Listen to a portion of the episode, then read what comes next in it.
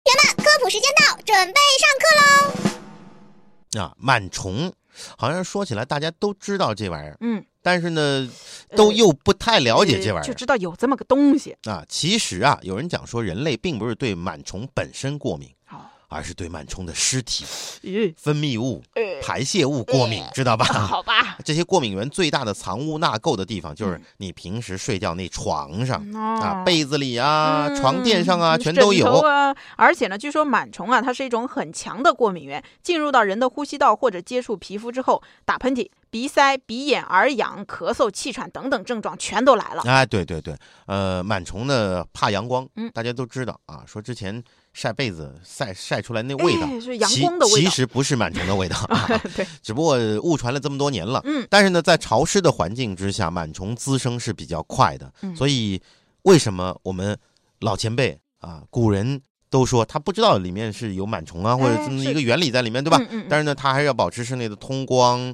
透气，对吧？嗯让房间去保持干燥。嗯实际上呢，是从大环境上去抑制螨虫的生长。是另外呢，小件的物品，比如毛绒玩具，毛绒玩具上面也有很多螨虫。嗯，但是我在这儿教大家一个小窍门啊，毛绒玩具放在冰箱的冷冻箱里放二十四个小时，诶冻死它们。